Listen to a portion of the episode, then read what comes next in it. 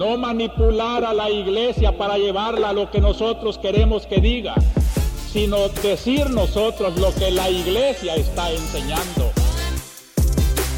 Bienvenidos a nuestro tercer episodio de la Conjura de los Tibios. Eh, yo soy José Miguel Ángeles de León. Hoy me acompaña Marta como habitualmente. Y hoy tenemos un invitado muy especial, el padre Hugo Montes, con quien conversaremos en torno a la unidad de la iglesia en tiempos de polarización. Y esperamos que este episodio sea eh, quizás un pequeño granito de arena para contribuir en esta campaña de esclarecimiento y que nos dé posibilidades para discernir mejor nuestro papel en la barca de Pedro, o más que nuestro papel, nuestra vocación. Súper, sí, creo que esto del granito de arena me parece súper importante. Este, hola, yo soy Marta y voy a presentarles un poquito sobre el padre Hugo que nos acompaña hoy.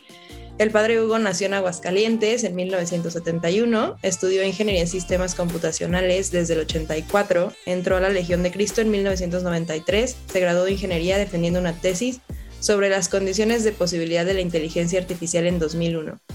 Los estudios los interrumpió en 94 y los retomó en 97. Em, fue ordenado sacerdote por el cardenal Frank Rodé en 2004 y en su ministerio sacerdotal ha trabajado en Roma, Caracas, Ciudad de México, Hermosillo, Tijuana, Monterrey y actualmente en Torreón y Durango. Eh, tiene una afición al rock desde la infancia y a la filosofía que comenzó en preparatoria y tiene un interés profundo por la vida de oración y la historia de la mística en la iglesia que comenzó hace cuatro años. Y curiosamente al mismo tiempo comenzó a estudiar guitarra eléctrica. Entonces, hola padre, ¿cómo está? ¿Qué tal? Saludos. Gracias por la invitación. Muy bien, padre. Pues es un honor que nos pueda acompañar eh, el día de hoy en, nuestro tercer episodio del podcast. Eh, creo que, bueno, usted es el primer sacerdote que, que invitamos al podcast generalmente nuestro enfoque ha sido muy hacia los laicos, pero creo que creemos que es muy importante tener esta visión pastoral eh, más directa, digamos, para poder tener certezas en un tiempo tan, tan confuso, tan, tan convulso, con tanta información, y que desgraciadamente, pues, esto lleva a polarizaciones, eh, a señalamientos, a prejuicios que van generando pues una división eh, grave en, la iglesia, ¿no? Muchas veces, bueno, este es mi, mi, diagnóstico, por una especie como de autorreferencialidad, donde se antepone nuestro gusto frente al magisterio y frente a una tradición milenaria. Entonces, padre, yo con lo primero que me gustaría preguntarle para entrar en diálogo en este, en este episodio es, ¿usted cómo, cómo ve nuestro tiempo respecto a esta polarización? Y usted como sacerdote, ¿cómo lo vive?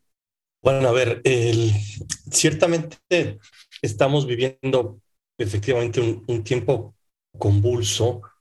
Como sacerdote y más como legionario de Cristo, vamos a ver, eh, de las cosas que más me preocupan es la por una parte, la, desconfianza creciente del, pueblo de Dios hacia la figura del sacerdote. Y, digo, siendo legionario de Cristo, nuestra congregación es tristemente famosa por, porque objetivamente nuestro fundador tuvo un, una actuación, varias actuaciones que no van de acuerdo con un sacerdote.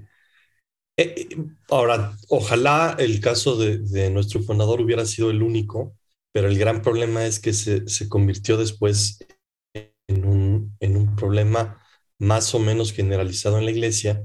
Entonces, especialmente el tema de, los abusos de sacerdotes a niños ha sido una cosa que ha, ha minado, este, ha socavado la, la confianza en general de los fieles hacia la figura del sacerdote. Por una parte, yo veo que eso, eso está muy marcado.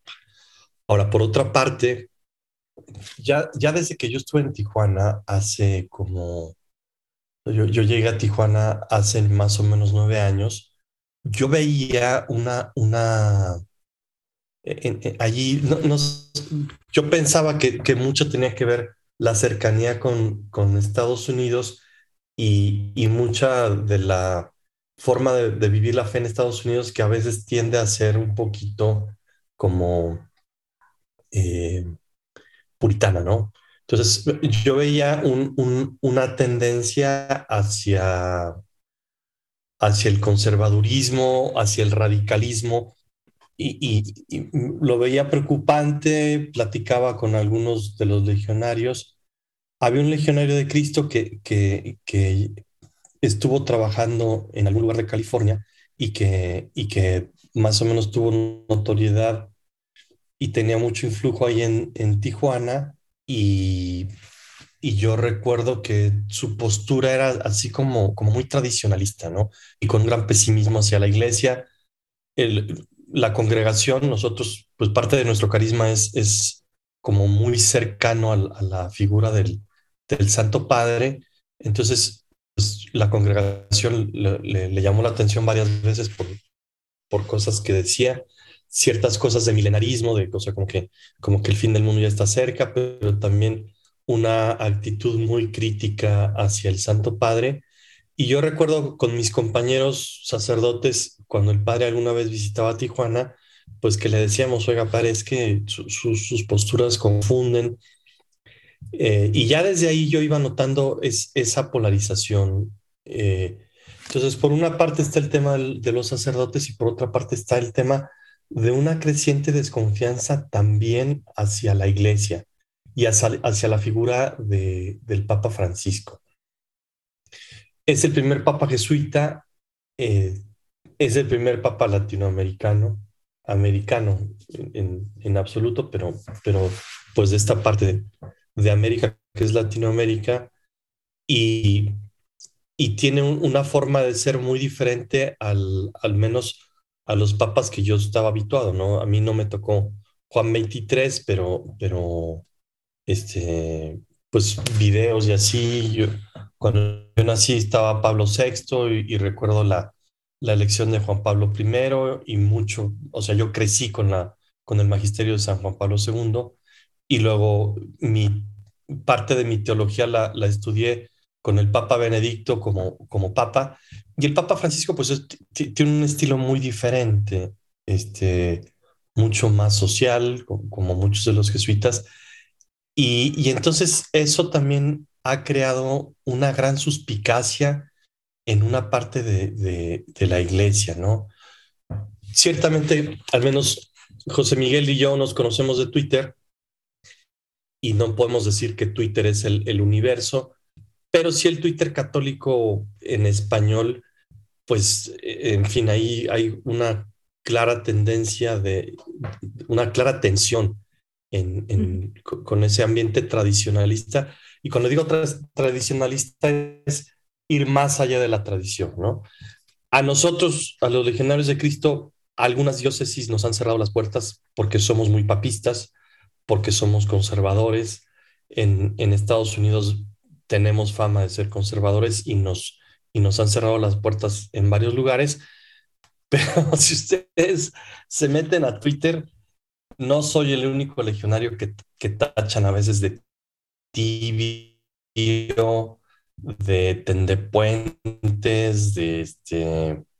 De, o sea, el, el, hecho de, de, de estar a, a, favor del Papa pareciera que es como este pues como un estigma que, que, ya por eso eres liberal y se está hablando de, de modernismo y, los modernistas y, y de repente eso que, que, yo jamás me imaginé que, que cuando estaba en Tijuana lo, lo veía como, como latente, pero la el desconocimiento hacia el, el, el, Vaticano II, por lo menos en este Twitter católico en español, pues se nota, ¿no? A, a veces como que una clara, eh, una clara tendencia a, desconocerlo. Ese es el ambiente que hay y, efectivamente es un ambiente complejo porque el, que era vicario general de la Legión de Cristo cuando, cuando empezó todo el problema de, de nuestro fundador, una vez nos puso un ejemplo, ¿no? Decía una compañía aérea y él, y él dijo una que no voy a mencionar, pero, Digo, si, si, si la línea era tal, te dice que, que ya van a, que ahora sí son puntuales, pues posiblemente se los crees, pero el, el problema es que no, tu percepción de puntualidad va a cambiar cuando empieces a tener, eh, cuando empieces a tener eh, eh, experiencias de puntualidad en esa línea aérea. Entonces, lo mismo sucede con la iglesia. ¿Cuándo va a empezar a, o sea, ¿cuándo, cómo vamos a ir revirtiendo la desconfianza, desconfianza hacia el sacerdocio? Pues en la medida en que haya muchos sacerdotes que, que sean claramente fieles, en la medida en que haya muchas congregaciones que se tomen el tema muy serio, que haya muchas diócesis que se tomen el, tema muy serio. En la medida, eh, eh, eso en cuanto al clero en cuanto al, pontificado, pues digo, la verdad es que esa, esa respuesta no la tengo, es, es complicado, ¿no? Eh, pero, pero yo creo que, que, estamos pasando especialmente por una, por una crisis de confianza en la iglesia. Es, es la impresión que a mí me da. Ay, a mí se me hace muy fuerte y quisiera retomar esto que está diciendo, padre, em, sobre todo como, pues como parte de la legión, Justo ayer estaba dando un curso prematrimonial y uno de los participantes me preguntó que, o sea, me preguntó, pues obviamente se nota que mi formación es de reino y, o sea, cuando hablo y tal, y además pues sí había comentado y me dijo, oye, yo tengo una pregunta, y yo, ok, ¿no? O sea, pensé que del curso. Y su pregunta era que, ¿qué pensaba, qué pensaban los legionarios sobre el Papa y sobre que el Papa fuera jesuita, ¿no? Y yo en mi mente pues me quedé como pues, ¿qué van a pensar, no? Y yo pensaba mucho en cómo, o sea, yo me acuerdo desde, desde mis tiempos de Lecid, pues que uno de los grandes amores de Lecid pues es el Papa, ¿no? Y, y pues el, como que yo siempre he tenido esta imagen de que los legionarios se adhieren al Papa y rezan por el Papa. Y yo me acuerdo haber estado toda la vida en colegio legionario, en donde todos los días rezábamos por el Papa. Y se me hizo muy curioso que ahora se tuviera, o sea, que esta persona que me hizo la pregunta tuviera una imagen como de que ¡Ah! es que los legionarios no quieren al Papa porque es demasiado liberal, ¿no? Entonces se me hace muy fuerte que justamente esto, esto no es una experiencia nada más que tiene esta persona, sino que usted mismo nos lo está compartiendo, que es algo que, que, que, es, que está ahí, ¿no? O sea, que muchas personas lo están pensando o lo ven así. Y justo, pues lo que decía usted, ¿no? De estar de acuerdo con el Papa resulta que es ser tibio y pues precisamente por eso, pues bienvenido a la conjura de los tibios, ¿verdad?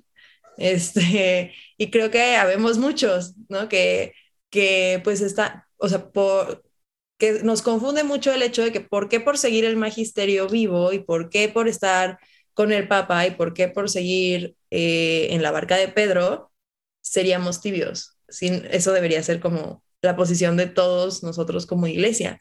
Estemos de acuerdo en lo personal o no, ¿no? Este, justo ayer igual en el curso estábamos platicando de que, a ver, o sea, la iglesia es madre y maestra. Y tú también tienes la conciencia de poderte, o sea, de poder decir, ok, estoy completamente de acuerdo con esto, sí o no. A lo mejor no estoy completamente de acuerdo, pero lo sigo porque es la iglesia y porque me adhiero a la iglesia. Sí, sí, claro. O sea, puede haber cosas que, con las cuales yo no estoy de acuerdo con la iglesia, ¿no? O sea, o, con una disposición, pues hasta de mi superior, ¿no? En esta casa, en esta santa casa, si el superior dice el domingo nos levantamos a las 6:50, pues puede ser que yo no esté de acuerdo, pero, pero es parte de mi, de mi, de mi voto de, de obediencia, ¿no?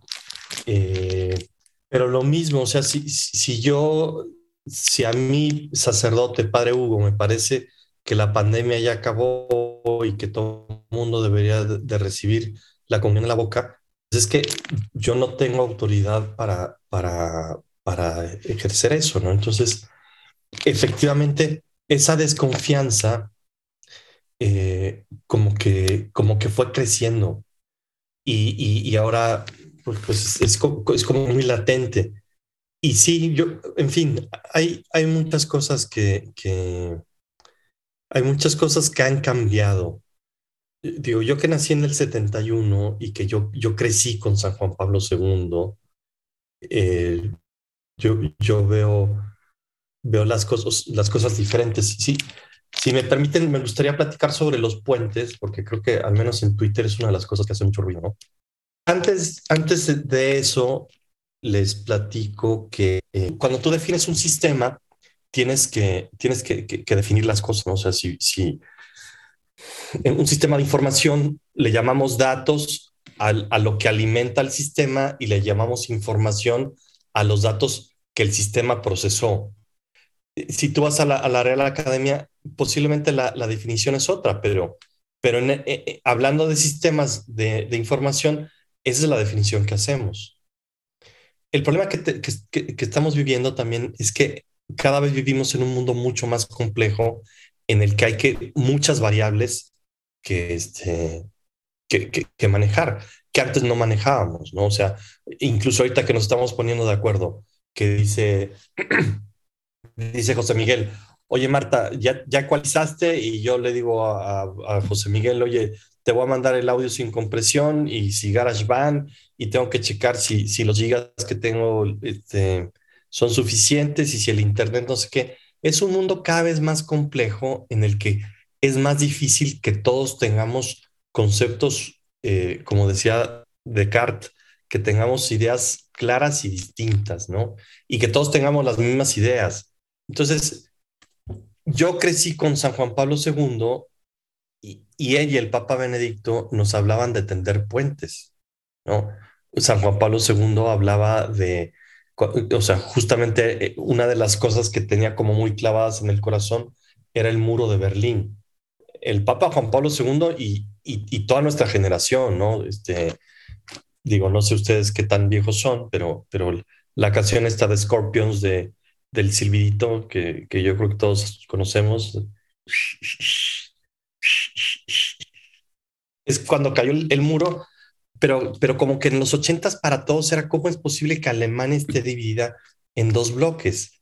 Entonces el Papa hablaba de tender puentes en vez de poner muros y, y de repente, al menos cuando yo entré, entré a Twitter, muchos sacerdotes jóvenes, o al menos un par de ellos españoles, y gente del Reino Christi o cercanas al Reino Christi, o sea, un, una, una, ¿cómo puedo decir? Una voracidad, una, una enjundia, un, una fuerza en contra de tender puentes que yo no entendí, de verdad no entendí hasta hace unos meses, que me enteré de un sacerdote eh, español que, como que su eslogan es que se dedica a tender puentes y vi que estaba promoviendo un, un, video donde, donde una religiosa entrevistó a un satánico y el título era así como, ¿qué le vamos a aprender al satánico? Estoy tendiendo puentes.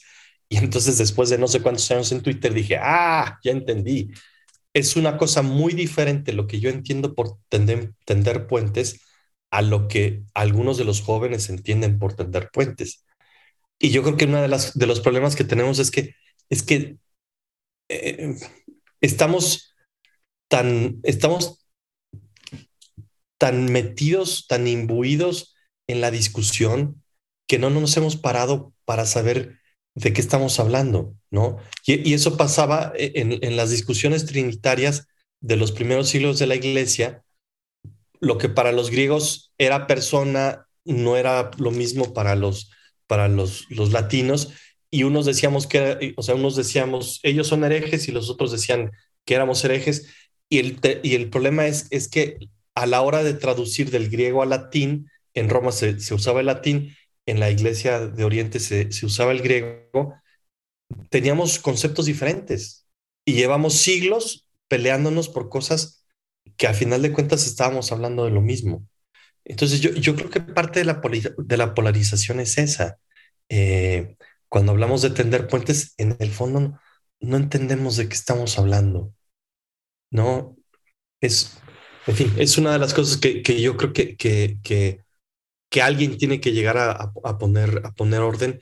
Y, y, en fin, con, con, los, con los que son muy tradicionalistas, una de las cosas que se quejan, al menos en Twitter, y yo creo que tienen razón, es ¿por qué los que están tan empecinados en entender puentes son tan agresivos con nosotros los que somos tradicionalistas y no se han parado a, a, a puentes?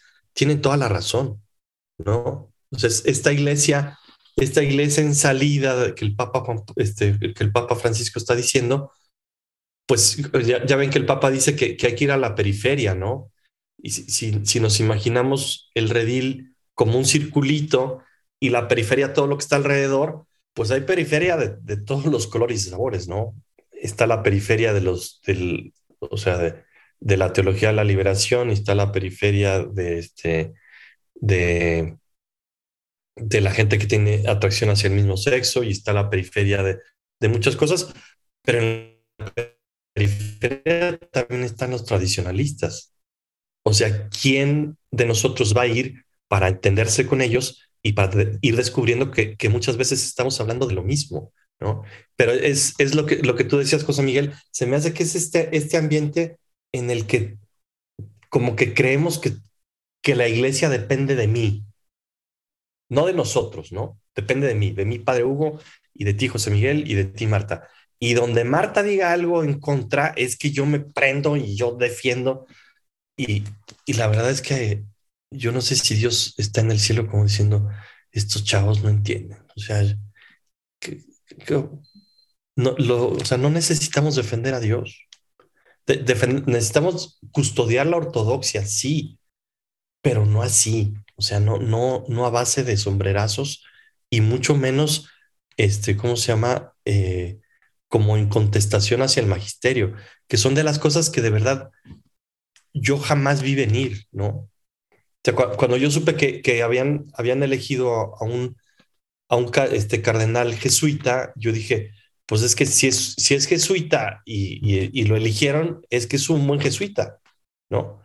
pero mucha gente parece que a, lo largo del tiempo ha estado maquinando y diciendo, no es que todos los jesuitas están mal, y si este es jesuita, pues significa que los masones, son, son de los brincos, de los brincos lógicos muy chistosos, ¿no? O sea, la iglesia está infiltrada por los masones y el papa es masón y la iglesia ya valió cacahuates. Entonces dice uno, ¿y de dónde sacamos estas cosas, no? Sí, bueno, es que justamente ese es el ambiente de polarización, que no es algo nuevo, ¿no? O sea, esta idea de la conspiración judío-masónica ya lleva mucho tiempo y, y es algo que, que, digamos, se convierte en una explicación sencilla a cuestiones muy complejas que evidentemente eh, en ellas navega también la, la, iglesia. O sea, yo creo que el, el reclamo eh, que no es algo nuevo, nos lleva a esta idea de modernidad que muchos eh, retoman de manera despectiva, ¿no? Esta categoría de modernista que muchos identifican con progresismo y que a su vez identifican con el concilio, ¿no? O sea, cuando, por ejemplo, eh, la Gaudium et Spes eh, reconoce que la ayuda recibe, perdón, que la iglesia recibe ayuda del mundo moderno. O sea, es el número 44 de la Gamer Space, donde se habla, por ejemplo, de la importancia de la ciencia, eh, las lecciones que han venido, por ejemplo, con la cultura de la democracia, etcétera, etcétera, que son cosas que siguen resonando sospechosas porque precisamente está esta idea de que hay una infiltración eh, maligna en el seno de la iglesia y que la nueva evangelización, la cultura de, iglesia en salida, está marcada con este fin, ¿no? Que, curiosamente pues, es una idea, me parece muy, muy protestante, ¿no? O sea, es la, también un poco la idea que había eh, o que tenían los luteranos de, del concilio de Trento. Si bien es cierto que también pues hay abusos modernistas y progresistas que también salen de la ortodoxia y que el propio concilio también veía como un peligro. O sea, por ejemplo, yo, yo en Twitter, eh, y creo que aquí Marta estará de acuerdo conmigo, quizás lo que verdaderamente nos molesta es el reduccionismo y el desconocimiento del magisterio de la iglesia, que es muy complejo, que tiene demasiados matices, pero que tenemos garantizada por, por obra y gracia del Espíritu Santo que es infalible. O sea, creo que esa es la, la gran, sí. la gran ventaja de, de los concilios y que como católicos laicos, pequeños, ignorantes, eh, pues nos adherimos fielmente a ello, ¿no? Con, claro, con diferente grado de adhesión, pero el propio magisterio reconoce que tenemos que considerar, por ejemplo, la figura del Papa y sus opiniones en temas muy particulares. Em, bueno, yo, yo quizás en este sentido, a mí me cambió un poco la ecuación, la vida en, este, en, esta cuestión del Papa Francisco. Yo vengo del mundo ignaciano. Eh, entonces, pues estoy muy, muy familiarizado con, con, pues, con la espiritual ignaciana, con la compañía de Jesús, etcétera, etcétera. Y he visto, digamos, las dos caras de la moneda. He visto a esta eh, compañía eh, muy, muy, quizás voy a decirlo de una manera, digamos, sin tapujos, a veces muy mundana, eh, muy activista, que se le olvida la cuestión mistérica, muy secularizante hasta cierto punto, pero también esta compañía de Jesús comprometida con la persona humana, y comprendiendo este gran misterio, una fidelidad absoluta con la iglesia y con Pedro, ¿no? Pues por algo ellos hacen aquel célebre cuarto voto, ¿no? Sí. Y, veo que hay un reduccionismo tremendo en la manera como ciertos sectores de la iglesia comprenden la cuestión social. O sea, yo creo que muchos en su desconocimiento, postulados legítimos, reconocidos por, por el magisterio de la iglesia, son censurados y todos aquellos que se comprometan con estas cuestiones automáticamente son identificados con ciertas corrientes de la teología de la liberación, ¿no?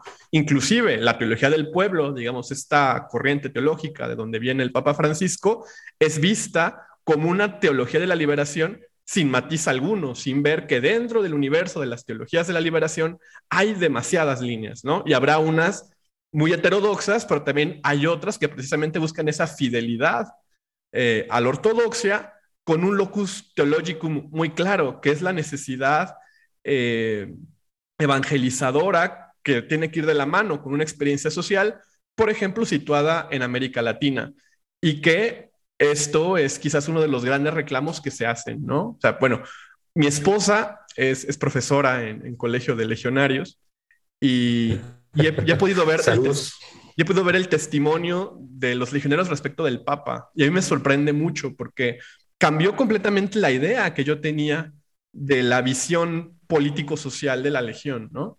Y para mí ha sido muy grato ver, por ejemplo, que la NAWAC eh, es la universidad más activa en México sobre el tema Papa Francisco y que hay, por ejemplo, seguido eventos sobre economía de Francisco, sobre temas de justicia social que en la propia compañía de Jesús invisibiliza, ¿no? Con su, supondría que tendría que ser ahí algo así como, como la punta de lanza. Y creo que al final, y, esta es la, la, lógica que creo que tendremos que tener los católicos para leer estos fenómenos, todo recae en la teología de la continuidad, o sea, entender que todos los papas posconciliares solamente están respondiendo a las exigencias de un sínodo y que y que las exigencias de este sínodo están inspiradas por el Espíritu Santo y que son lo mejor que podríamos tener, porque es nuestro magisterio vivo, para comprender la complejidad de nuestros tiempos, ¿no? Entonces, a mí lo que me causa mucho conflicto es, ¿por qué intentar rivalizar con la iglesia viva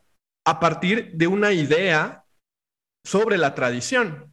Que como bien dice un amigo, un padre, el padre Christopher, es más bien una falsa tradición porque la verdadera tradición pues, es la del magisterio, es la que está reflejada en, el sínodo, ¿no?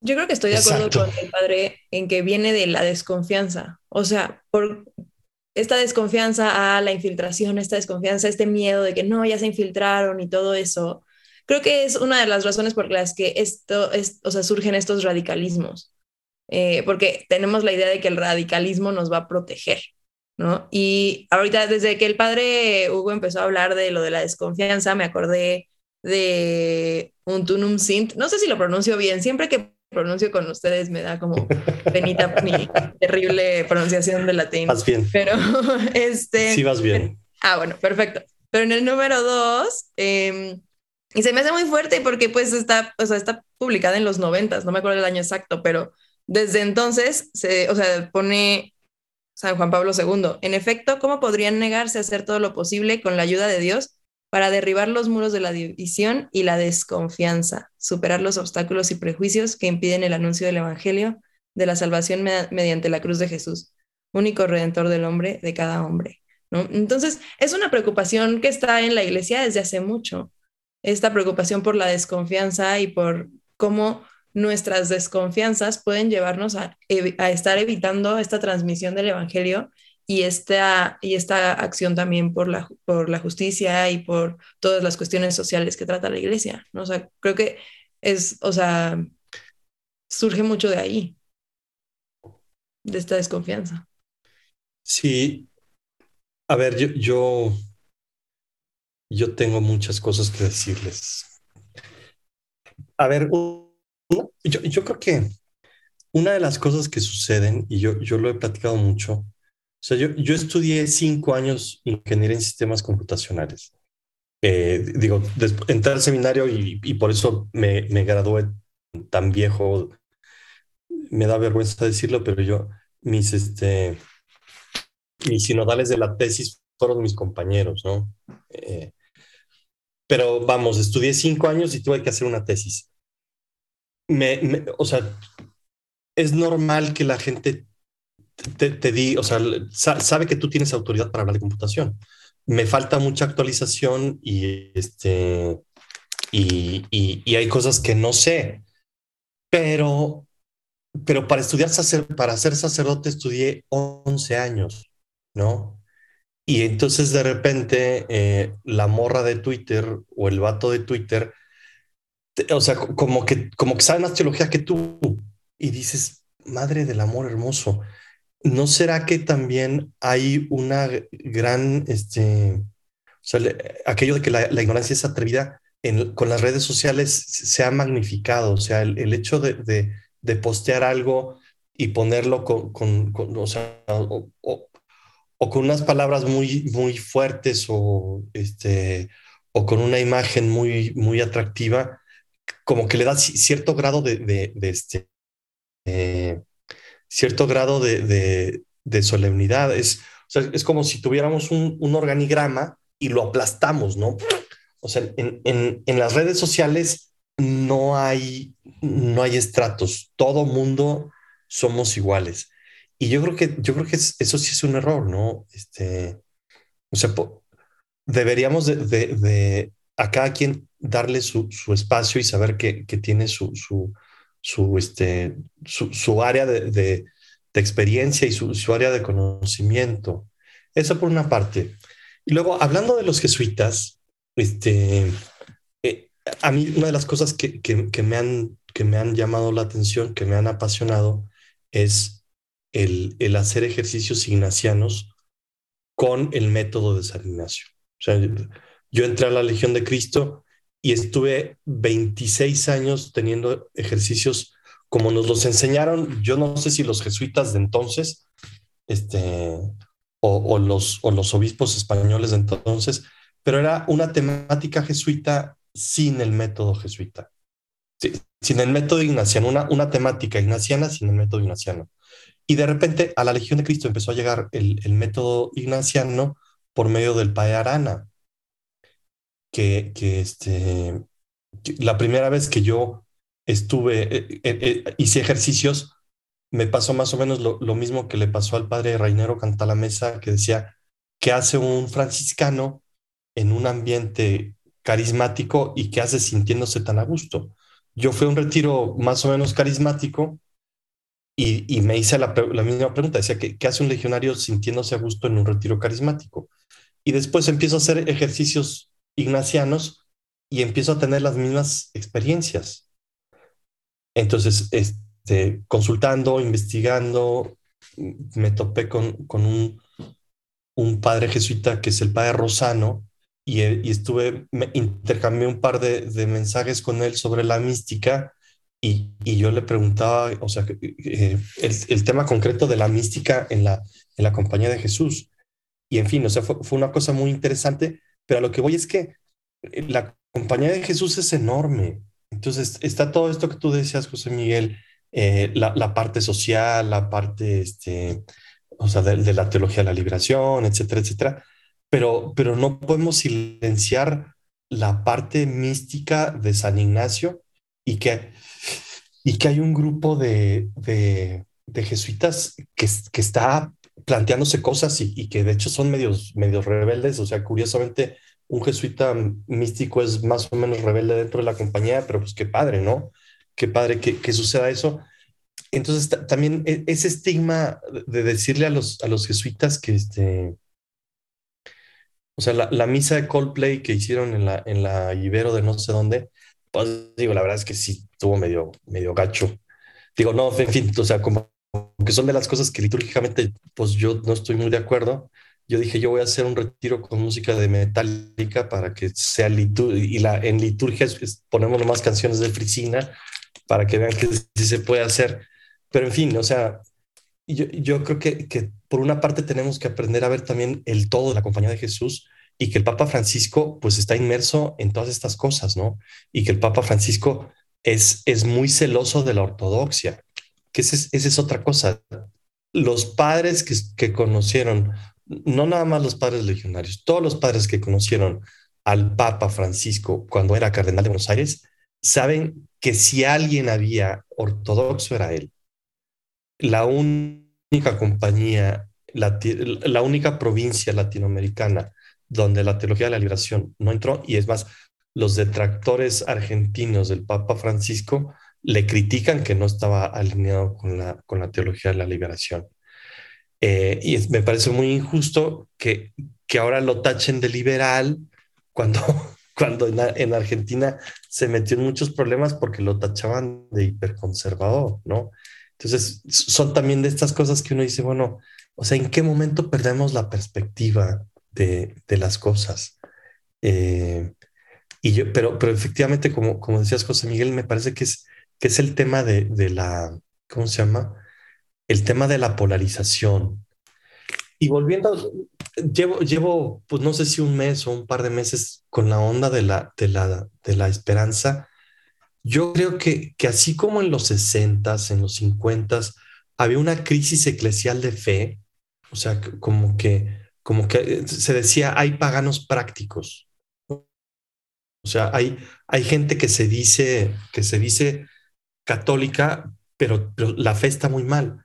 A mí me da la impresión de que gracias a Dios hay una nueva generación de jóvenes con mucha sed de ortodoxia, con mucha sed de tradición, pero yo creo que el gran pecado que, vive la iglesia ahora es la falta de esperanza, ¿no?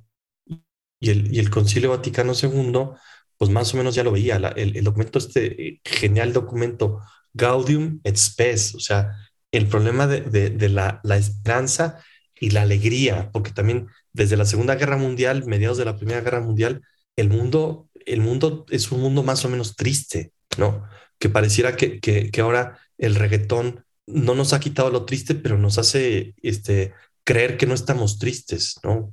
Eh, entonces yo, yo, lo, que, lo que yo pienso es que a veces pensamos con, como esta idea de Leibniz que decía que que Dios hizo el mejor de los mundos posibles y lo dejó como un relojero deja manejando un reloj y se fue quién sabe a dónde, a mí me da la impresión de que a veces es, este tradicionalismo, estas ideas conspiranoicas, este pensar que la iglesia está infiltrada por la masonería y por quién sabe qué tantas cosas, me parece que en el fondo es una especie de, de deísmo práctico, es decir, esa, esa herejía del deísmo que cree que, que, sí existe Dios, pero que no se preocupa por los hombres, pueden ser muy ortodoxos y pueden eh, ir a todas las misas en latín del universo, pero en el fondo hay un pecado práctico de esperanza y, y, se están forjando un Dios, un Dios deísta, como, como relojero que, como si estuviera comiéndose unos doritos y se le hubiera olvidado que la iglesia y que el mundo está en un problema, ¿no? Y yo creo que justamente este, tenemos que, tenemos que tener la plena confianza de que Dios está más, muy metido como siempre, como siempre lo ha estado en la iglesia y que posiblemente nos hace falta aprender a dejar que Dios sea Dios y, o sea, ese defender, yo, o sea, ese, sentir que yo soy el, paladín de la ortodoxia, creo que en el fondo es hacer a un lado a Dios y decirle, tú no te metas en la iglesia, o ya que tú no te has metido en la iglesia, déjanos a nosotros resucitar el tema del, del este, ¿cómo se llama? El tema del modernismo y quién sabe qué tantas cosas, pero en el fondo es una gran, grandísima falta de esperanza teologal. Y, tiene mucho sentido. Bueno, mi, autor preferido es el, que le llaman el poeta de la esperanza de Charles Peggy. Y, y Peggy dice, ¿no? Que a él no le sorprende eh, que, que haya caridad o que haya fe, pero que la esperanza es la más difícil y es la más pequeña de las tres virtudes, pero es la más compleja, e, pero por lo mismo de que es la más necesaria, es la que a, la que a Dios más le gusta, ¿no? Y, y, a mí, por ejemplo, haber crecido con esta, con esta eh, teología de la esperanza de, Peggy y que también después eh, a mí me formó mucho también las lecturas que Luigi Yusan y el Movimiento de Comunión y Liberación hacen sobre la esperanza, me hacen ver que al final es una desconfianza plena en la gracia. O sea, quizás el problema en estos sectores es que, como bien dice el padre, creemos que Dios nos dejó arrojados en el mundo y que la gracia ya no opera. Y me parece que un gran peligro, también una gran tentación, es que identificamos ya gracia y sacramento. Entonces, para algunos, estar en gracia es sinónimo de recibir la gracia, ¿no? Entonces, gracia es ir a misa diaria, comulgar, usar mantilla, tener esta visión muy puritana del mundo y olvidarnos del auxilio providente, que en todo el tiempo está operando, ¿no? Y aquí es súper padre, por ejemplo, ahorita que pensaba lo del, lo, del, lo del padre canta la mesa, cómo precisamente los vientos carismáticos enfatizan en particular en este punto de vista y es lo que nos hace así como como un, digamos, un cortocircuito sobre nuestras teologías prefabricadas.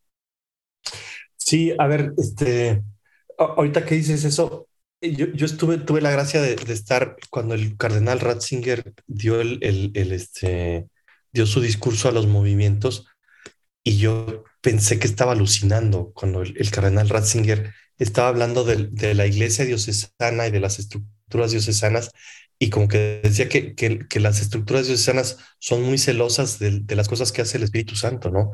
Y como que a veces le quieren poner así como el Espíritu Santo, a ver, no me saques de mi esquema.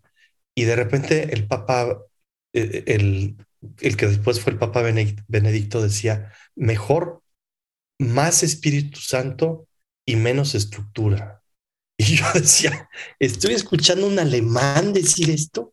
O sea, que, o sea, y, con, todo el peso dogmático de, del cardenal Ratzinger, pero es cierto, o sea, y, ese hombre es un santo, ¿no? O sea, yo no dudo que, que, realmente es un santo, pero, pero o sea, esa visión de decir, dejen al Espíritu Santo ser el Espíritu Santo.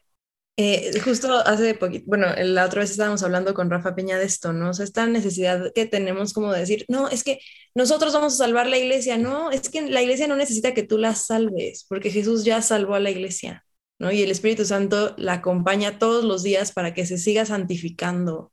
Entonces, no necesita que nosotros vamos así a luchar para salvar a la iglesia.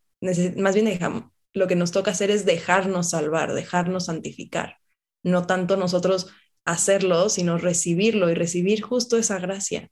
Eh, y en cuanto a lo de la esperanza, eh, creo que sí es, es muy interesante plantearlo así y es me parece que es en ambos, digamos, lados, es que no quiero decirlo así, pero en ambos lados de, este, de esta dicotomía o de esta polarización, ¿no? Tanto en las personas ultra tradicionalistas como, por ejemplo, en, eh, en las personas extremadamente progresistas como en Alemania o así, ¿no?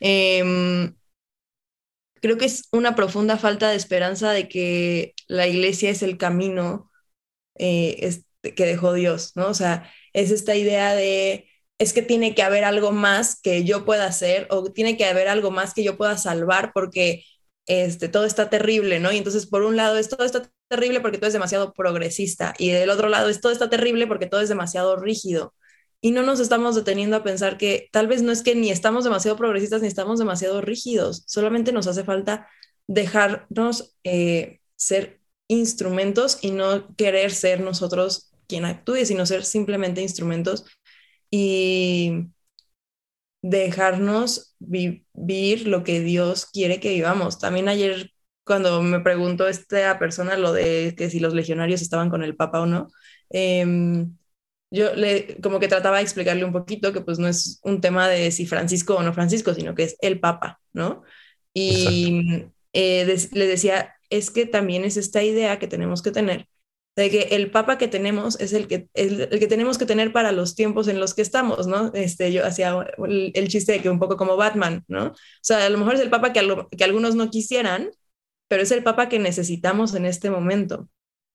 Y el Espíritu Santo actúa en que tengamos el papa que necesitamos en este momento y los obispos que necesitamos en este momento y los sacerdotes que necesitamos en este momento y los laicos que necesitamos en este momento.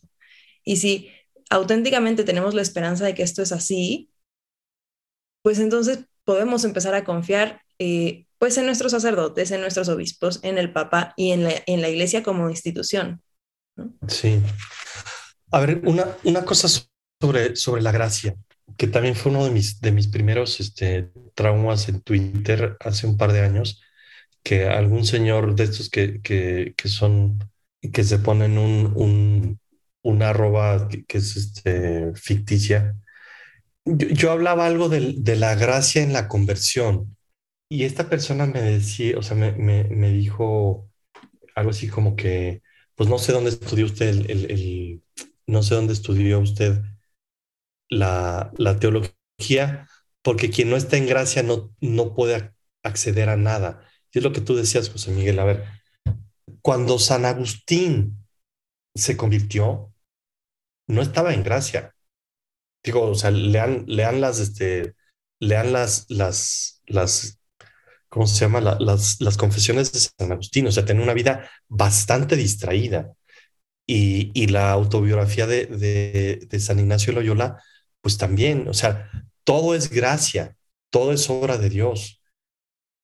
Y, y también la conversión es obra de Dios, más que una obra del hombre. Entonces, cuando, un, cuando alguien se convierte, o sea, cuando alguien está en pecado mortal y tiene el movimiento para convertirse, eso también es gracia, Dios también viene de Dios. Entonces, eh, eh, el padre este Rosano, el, jesuita del que les hablaba, que, que, que, estuve hablando con él sobre la, sobre la, la mística, eh, él me decía que en la compañía de Jesús había mucho voluntarismo y cuando yo lo escuché dije, pues ya sé de dónde nosotros aprendimos el voluntarismo en la Legión. O sea, la Legión de Cristo se formó sus primeros años en comillas con jesuitas y les aprendimos el voluntarismo. Digo, qué bueno que un jesuita me dijo, el problema viene de nosotros. El voluntarismo es creer que todo depende de la voluntad y, negar la gracia. El quietismo es creer que todo viene de la, de la gracia y no el, hombre no tiene nada que hacer.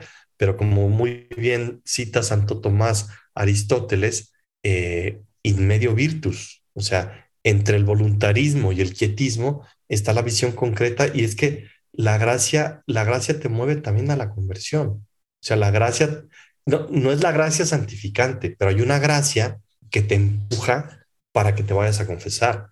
Y es la gracia que hizo que, que, San, que San Agustín pudieras por fin salir, aunque él ya quería salir de la vida que llevaba, no tenía la fuerza para hacerlo no fue su voluntad, fue la gracia de Dios.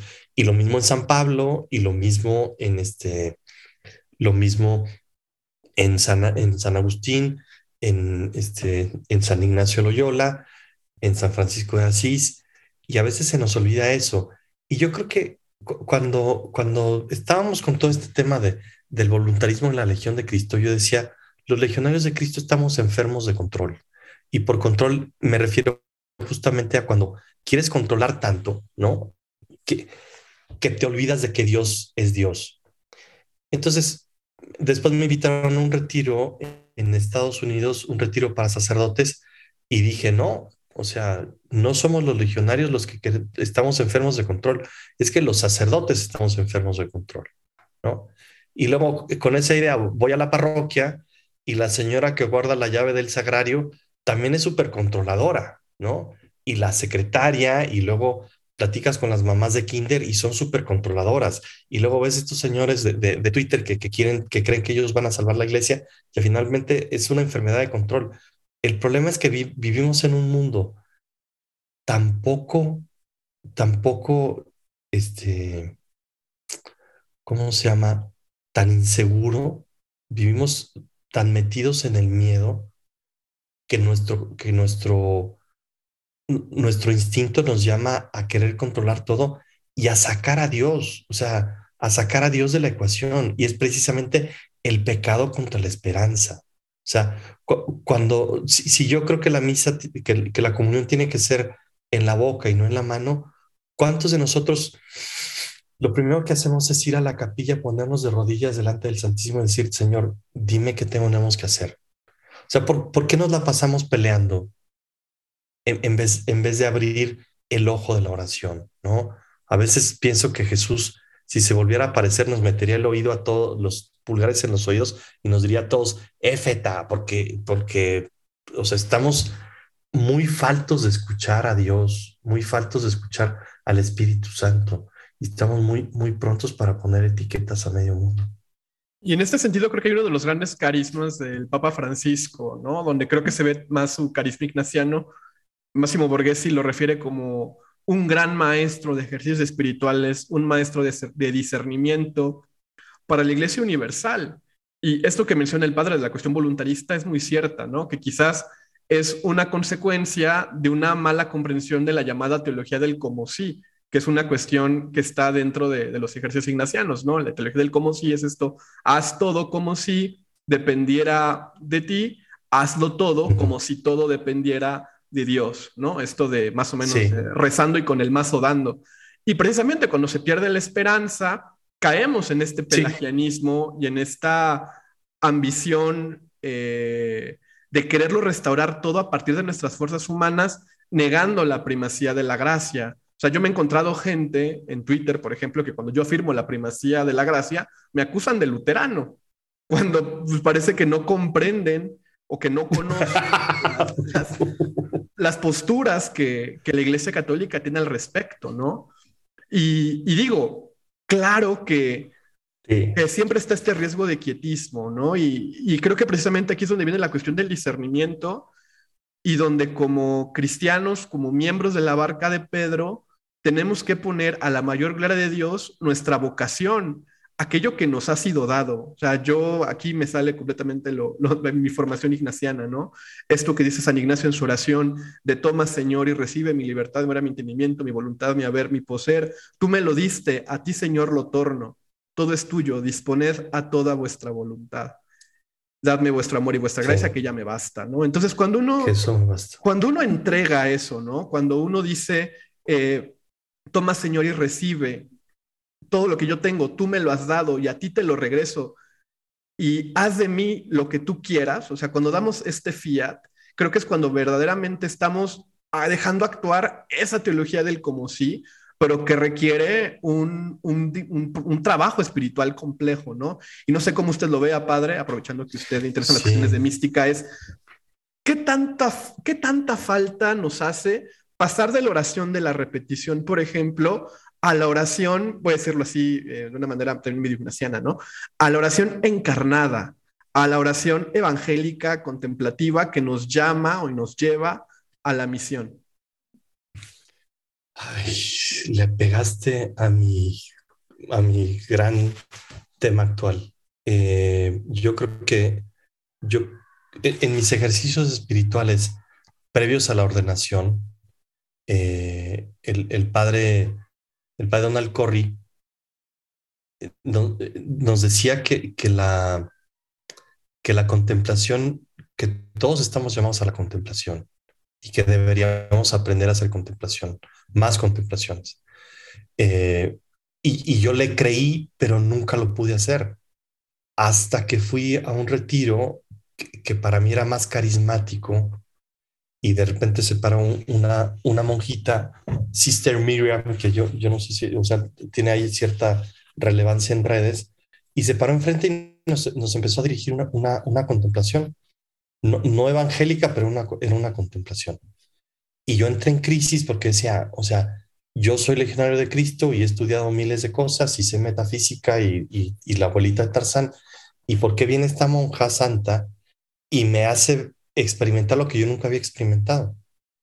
Y gracias a Dios, a los meses voy a, ejercicios ignacianos con el método ignaciano y me doy cuenta que no es tan difícil hacer, este, hacer una contemplación. y luego este, platicando con alguno de los padres que estuvo yendo con el padre Arana, el jesuita este que a nosotros nos empezó a enseñar el, el método como renovado método jesuita de, de, ejercicios ignacianos, y yo le decía a uno de los padres que, que fue al curso con él, le dije, padre, o sea, dígame qué dicen los jesuitas de la mística, porque, porque, porque, porque esto es mística, o sea, y a final de cuentas, creo yo que la renovación carismática es mística, este, o sea, con la definición de Santo Tomás. Y el, padre me decía, mire, el padre Arana dice que cuando se hacen bien los ejercicios, suceden cosas, ¿no? Y ese suceden cosas, pues son experiencias más o menos místicas. Entonces, leyendo al, padre Rollo Marín, que es un, este, ¿cómo se llama? Es, es, un dominico muy tomista, como todos los dominicos. E, él, él dice que Santo Tomás define un acto, que hay que diferenciar entre el acto místico y la vida mística. Dice, todos tenemos actos místicos y un acto místico es el acto en el que el Espíritu Santo actúa sus dones. Y, entonces, con, esa definición, yo que soy muy tomista, como que dije, pues, pues entonces me puedo ir como gorda en tobogán sobre la mística y, y abandonarme en Dios para, para ser contemplativo.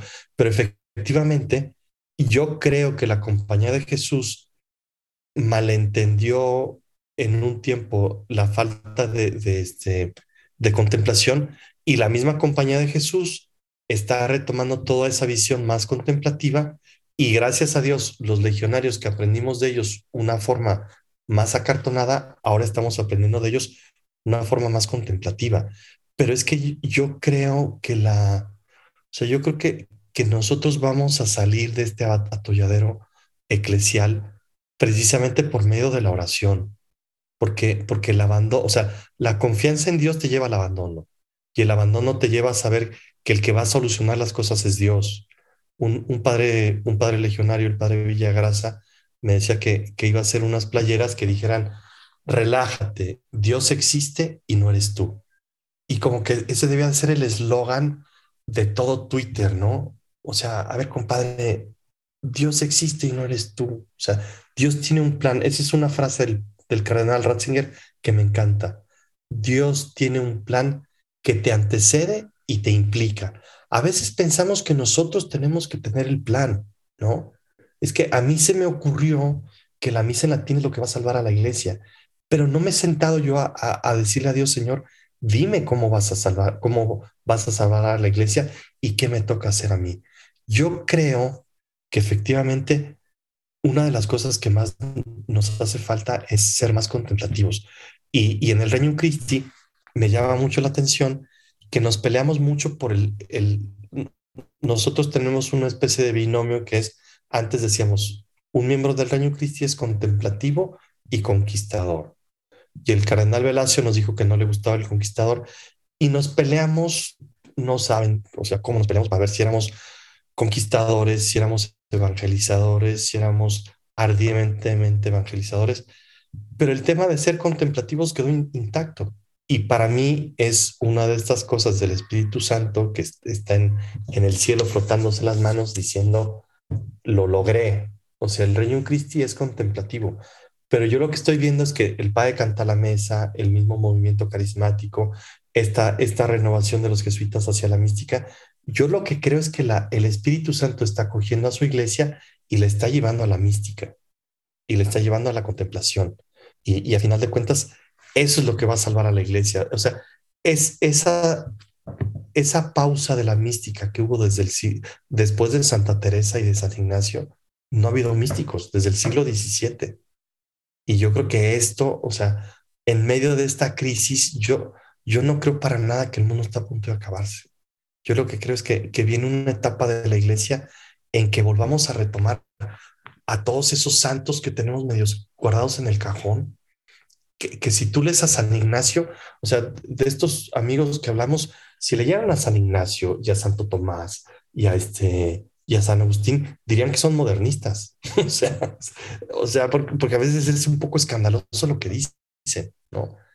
Eh, pero yo estoy convencido de que de que viene una gran primavera de la iglesia, una gran primavera en la que este, en la que va a haber mucha santidad en la medida en que nosotros, en vez de, en vez de empeñar nuestra voluntad únicamente en hacer apostolado, que la empleemos para ponernos de rodillas, orar, recibir de Dios y como decía Santo Tomás de Aquino, contemplata alis tradere.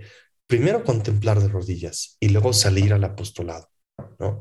Pero yo estoy convencido que este que, que la primavera de la iglesia está, está por venir. Digo, no sé si yo la voy a ver o no, pero, pero, pero, pero esto no va a acabar así, ¿no? ¿A ti te gusta el, rock progresivo italiano, José Miguel? Pues la verdad es que he escuchado muy poco, ¿no? Solamente, ¿cómo se llama esta banda muy famosa que inspiró a los caifanes? Este, son muy famosos, ese fue el nombre. Que son así, de los caifanes, así que sí recomiéndala. no, es que, no, yo, realmente de, rock progresivo sé, sé, poco. O sea, lo que he escuchado son así cosas como todos, ¿no? King Crimson y y de eso y sobre todo cosas argentinas, Spinetta.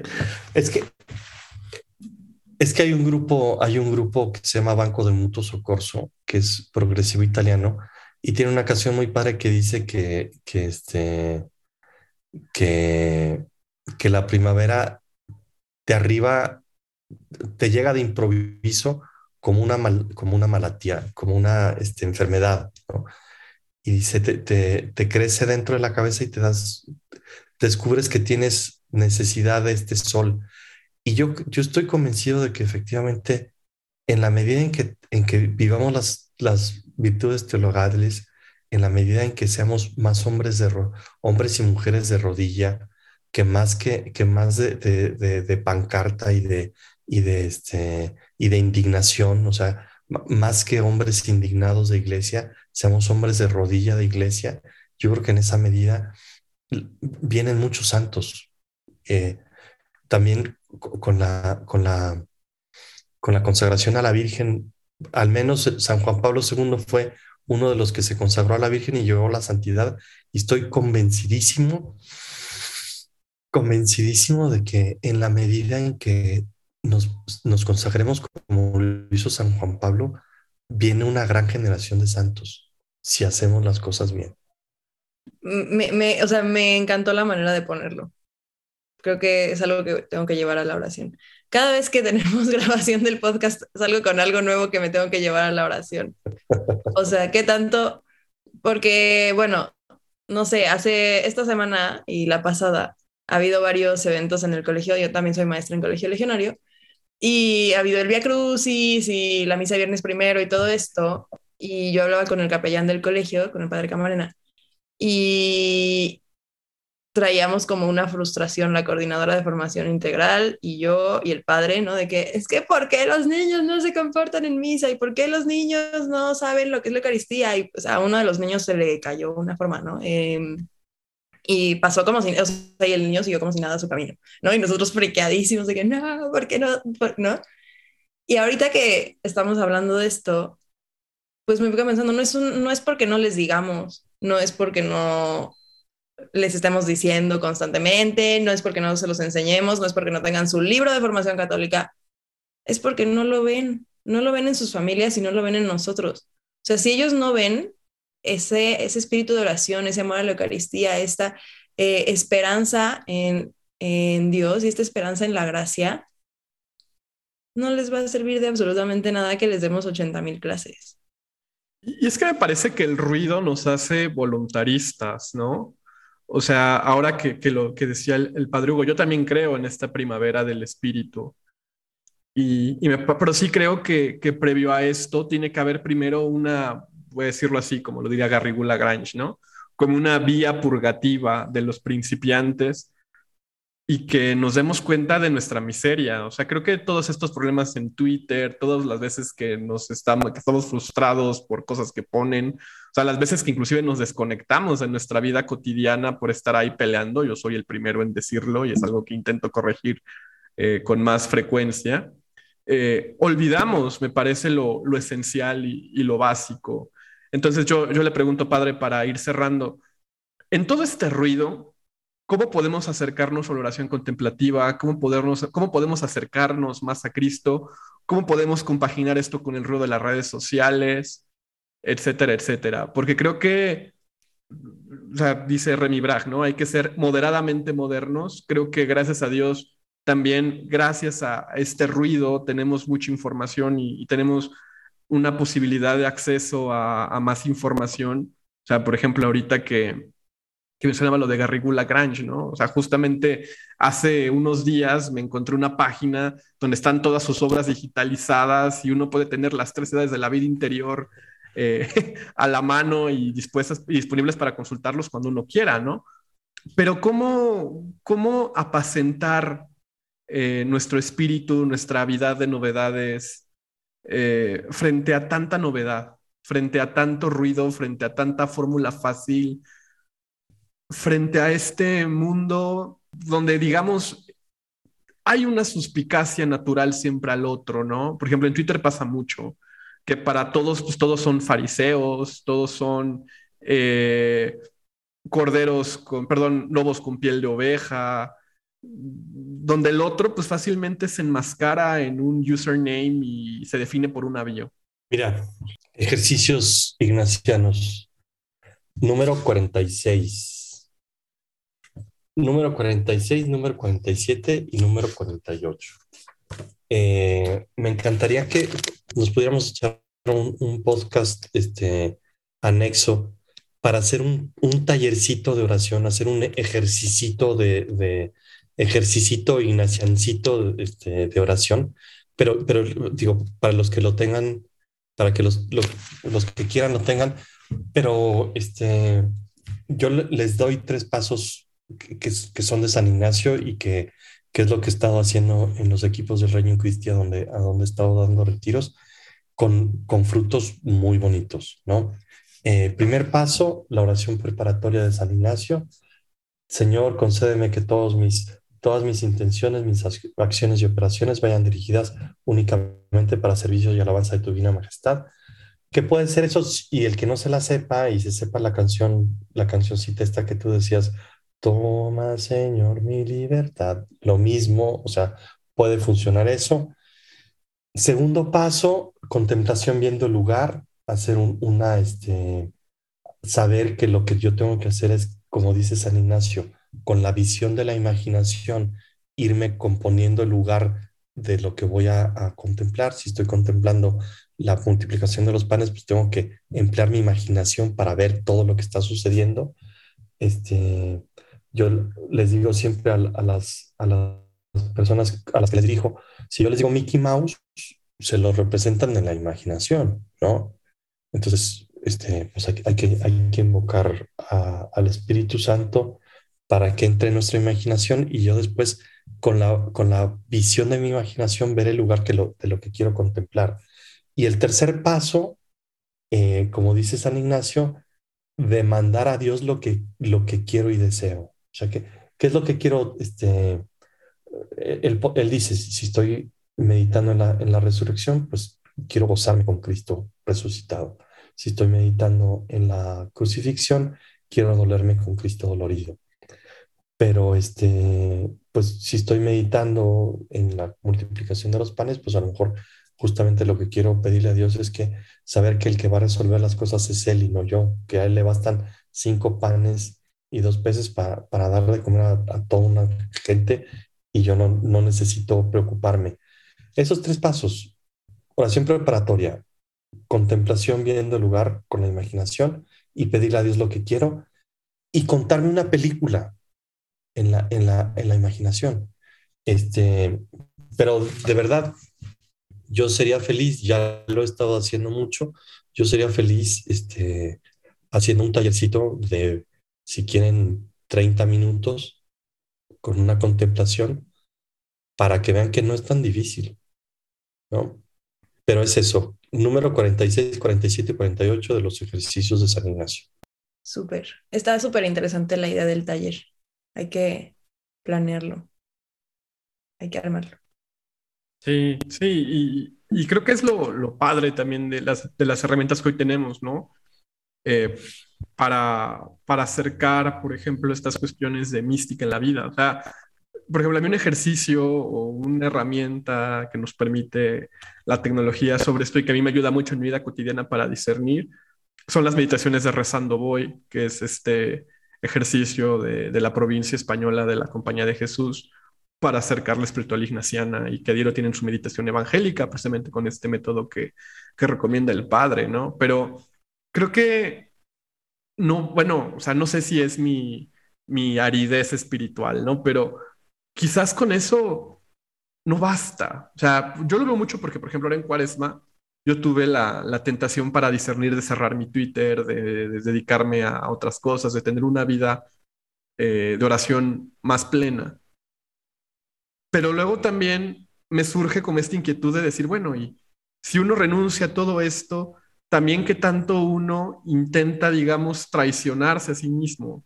Por eso creo que es muy importante también, siguiendo ya en esta, en esta lógica ignaciana, empezar a identificar eh, las, las mociones, ¿no? Y, poder distinguir perfectamente las consolaciones, las desolaciones, todos estos métodos que creo que, que no, no se aprenden a la primera y por uno que más haga ejercicios ignacianos, esto siempre queda, queda ahí en el tintero, ¿no? Entonces, para, ir cerrando, padre, algún, aparte de, estos números de, los ejercicios que nos recomienda, algún libro, alguna canción, algo que, que le podamos dar a nuestra audiencia para que, para que... yo, mira, yo, yo te digo lo, lo, que, lo que dice el padre Arana, que el, el jesuita este, del que he hablado mucho, él dice que Dios siempre nos habla, que la, la, este, el problema es que no conocemos cuál es su gramática, porque tú me dices qué canciones, es que, es que yo escucho Air Supply y, y, y, me habla de Dios y escucho este, a, este, a Johnny Marr este, el, el guitarrista de, de Smiths y puedo escuchar a Pink Floyd y, y me habla de Dios y a veces estoy en, Atul, o sea, no sé si han escuchado la canción esta de Neuma. Eh, yo, yo lo, que, lo que les sugiero es, vea, hay una consagrada que está en, en Spotify, Amelia Silva, sí, e, ella, e, ella, ella es muy mística, este, y yo creo que puede ayudar mucho escuchar, escuchar la, la canción y, y, abandonarse. Pero yo creo que lo, lo, que más, o sea, lo más importante, y no lo, no lo dije a la hora de los pasos, lo más importante es que el Espíritu Santo llega donde es invitado y donde es acogido. Yo, yo, yo lo que les invito es que, eh, eh, este, o sea, la actitud interior tiene que ser decirle al Espíritu Santo, te doy permiso de que tomes mi imaginación y que tomes mi voluntad y mi entendimiento y mi corazón y mi psicología y que te doy permiso de que entres y que tú seas el maestro de, la oración. Eh, y también, José Miguel, podemos hacer una apuesta a que, este, digo, que, que, haciendo este, este ejercicio sencillo, verás que, es, que es mucho más fácil de lo que, de lo que creemos. Y, y yo lo dije hace rato, o sea, yo llevé, estuve 25 años de mi formación legionaria dándome de, de, topes. Sé que también es un don y que, y que el Espíritu Santo te, te, lleva por ahí, pero, pero lo que posiblemente lo, la gran diferencia fue que cuando yo empecé a creer que podía contemplar, ¿no? Porque, porque efectivamente el discernimiento de espíritus es muy, es muy importante y, este, y, y después de ejercicios de mes me dan consolaciones así de repente hablando y, y, así Jesús me va diciendo por dónde va la cosa, pero, pero, pero no es tan difícil, o sea, es nada más la actitud interior de decir al, al Espíritu Santo, yo confío en que si me abandono en ti, tú vas a hacer lo que te toca y este, y, y, y sucede, ¿no? Eh, y ojalá que podamos hacer algo. Ya, ya me, tú, tú, fuiste el que me, el que me, el que me estás este, cuchileando, José Miguel. Y al final, padre, o sea, justo esto que también dices es muy ignaciano, ¿no? Porque en la última parte, en la, sí. en, la, en la, contemplación para alcanzar amor, o sea, cuando me parece que encontrar a Dios en la canción de Air Supply, en, en la canción de Johnny Marr, en, a mí me pasa mucho con Belán Sebastián, como encontrar ahí es precisamente lo que invitan los ejercicios ignacianos, que es a ver a Dios en todas las cosas, encontrar a Dios en todas las cosas sí. y ver cómo cualquier oportunidad, cualquier acto humano es posibilidad de rendir a su mayor gloria, ¿no? A partir de, de las gracias y los dones que nos dan. Pero al final, o sea, creo que el punto está en esto, o sea, precisamente en una vida contemplativa fuerte y en dejar que el Espíritu y la gracia opere libremente en nosotros. Eh, yo sé que Marta es, devota de la oración del abandono de, Charles de Foucault y, creo que también lo podemos ver muy claro, ¿no, ¿No Marta? Ay, sí. ¿Sabes cuál te recomiendo, Marta? Digo, ya habrán visto que soy muy, que soy muy ignaciano. Este, ahí está la, la, la oración del abandono de el, el, padre Piñatelli. El padre Piñatelli es el que, el que estuvo luchando para, para que se restituyera la compañía de Jesús después de haber sido suprimida. Y es precioso. Además, fíjate, José Miguel, qué interesante. La compañía de Jesús fue restaurada no a base de voluntad, sino a base de abandono. Qué fuerte. Eso. Sí. A mí me cuesta mucho el abandono. Entonces, cualquier oración de abandono que me quieran recomendar, yo soy muy feliz. Este, es parte de mi, de la espiritualidad que trato de, de tener. Entonces, ay, miren, ya la encontré. Buenísimo. Padre, me la voy a aprender. Está un pues poco larga, pero creo que con esto podemos ir cerrando. Yo me quedo con, con esto, ¿no? El, algo muy ignaciano también es recoger los frutos del día.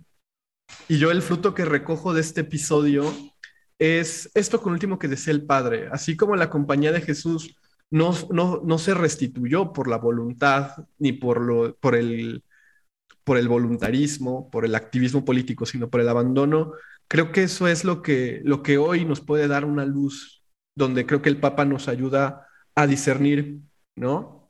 El abandono que tenemos que tener para poder tener esperanza en que vendrá esta primavera de la iglesia y que al final nosotros solamente somos un pasajero más de esta barca, de este pueblo de Dios que camina en la historia y que tiene que tener firmes sus promesas de salvación.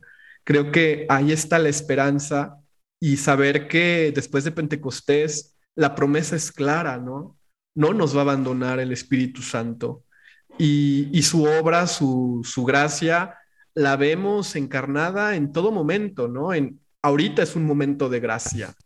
Eh, en este momento creo que estamos experimentando esta, esta obra del Espíritu y que se manifiesta eh, de las maneras más insospechadas y creo que ver al mundo a partir de la gracia nos permite descubrir estos tesoros y sin duda ese es el alimento de, la esperanza.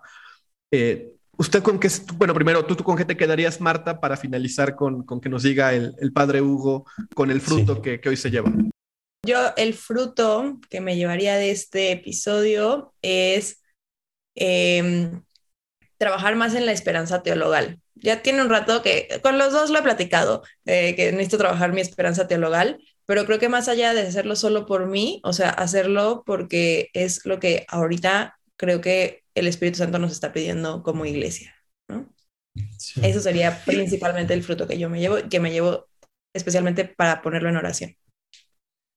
Y, yo lo, lo, que me quedo es el, el, el hambre de, de de contemplación que hay en el mundo actual y la necesidad y este, o sea, y el seguir y el seguir con, este, estos métodos tan sencillos dirigiendo contemplaciones que, que, de verdad están dando fruto y pero me quedo con, con, que no estoy loco, que efectivamente la, la esperanza es importante, que, que, no estoy loco, que el abandono no nada más es una cosa que, que se me ocurrió a mí, por lo menos hay una loca más aquí, este, y, que, y que es el camino de, que, que, tenemos que seguir, ¿no? O sea, como que me, me, me, alienta a seguir lo que, lo que yo siento que el Espíritu Santo me está diciendo.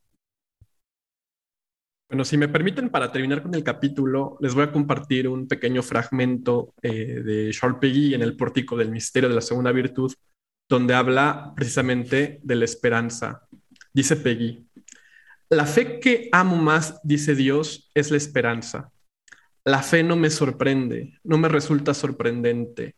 Resplandezco tanto en mi creación, en el sol y en la luna y en las estrellas, en todas mis criaturas.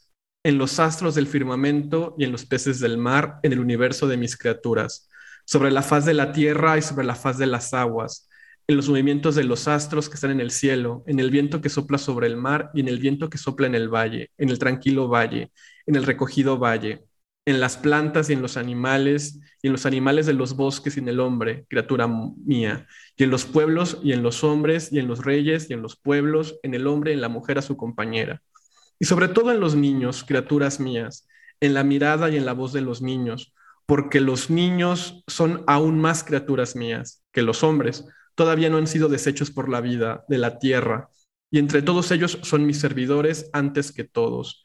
Y la voz de los niños es más pura que la voz del viento en la calma del valle, en el valle recogido, y la mirada de los niños es más pura que el azul del cielo, que la blancura lechosa del cielo y que un rayo de estrella en la tranquila noche. Resplandezco tanto en toda mi creación, en la ínfima, en mi criatura ínfima, en mi sierva ínfima, en la hormiga ínfima, que atesora poquitos como el hombre, como el hombre ínfimo, y que cava galerías en la tierra, en el subsuelo de la tierra, para amontonar allí mezquinamente los tesoros, temporales, pobremente, y hasta en la serpiente, que engañó a la mujer y por eso arrastra sobre el vientre, y que es mi criatura y que es mi servidora. La serpiente que engañó a la mujer, mi sierva, que engañó al hombre, mi siervo. Resplandezco tanto en mi creación. Y ya, bueno, aquí me voy a saltar una parte porque viene mucha parte, pero pero esta parte me parece importantísima. Dice Peggy. Pero la esperanza, dice Dios, sí que me sorprende a mí mismo. Sí que es sorprendente. Sí que es sorprendente y seguro la más grande maravilla de nuestra gracia. Y yo mismo me quedo sorprendido. Y mi gracia tiene que ser en efecto una fuerza increíble y brotar de una fuente y como un río inagotable desde esa primera vez que brotó, siempre que brota, en mi creación natural y sobrenatural, en mi creación espiritual y carnal sin dejar de ser espiritual, en mi creación eterna y temporal sin dejar de ser eterna, mortal e inmortal. Y esa vez, oh, esa vez, de esa vez que brotó como un río de sangre del costado abierto de mi hijo. Ahí les, les puedo compartir esto. Yo, yo les recomendaría esto. Este, este, este el, el, pórtico de la segunda virtud de Peggy creo que es de las obras más bellas que hay en, en la historia de la iglesia sobre el tema de la esperanza. Y, y, cerraría con esto, ¿no? Yo también otra recomendación que les daría es la última parte en la gloria de Hans Urs von Balthasar, en, estudio, en la parte de los estilos laicales, donde promueve precisamente esta teología de la esperanza a partir de Peggy y que como ustedes sabrán, pues esta es una de las grandes influencias en la renovación o al, pues en el ayornamiento teológico que vivió la iglesia en el concilio a partir de, teólogos como el propio von Baltasar o de Lubac, que recuperan mucho de, esta teología de la esperanza de, Charles Peggy. Pues nos despedimos por esta ocasión. Muchísimas gracias, padre, por haber aceptado nuestra invitación. ¿Dónde lo pueden encontrar? Este, en Twitter, en Twitter creo que soy H Montes SK y en en Facebook, que ya nunca lo abro, pero es Hugo Montes Sketchly. Y en Instagram creo que también soy este, ¿cómo se llama? Soy Hugo Montes Sketchly, creo. Sketchly. El apellido raro que vean ese soy yo. Montes y luego un apellido raro ese soy. Súper. Y bueno, como ya saben, a, a, mí me pueden encontrar como arroba circunlocución en Twitter y a José Miguel arroba filomoro con PH, ¿verdad? Sí, es correcto. Pues muchísimas gracias, tibios, por acompañarnos en este episodio. Dios los bendiga y nos vemos hasta la próxima. Chao. bye. bye.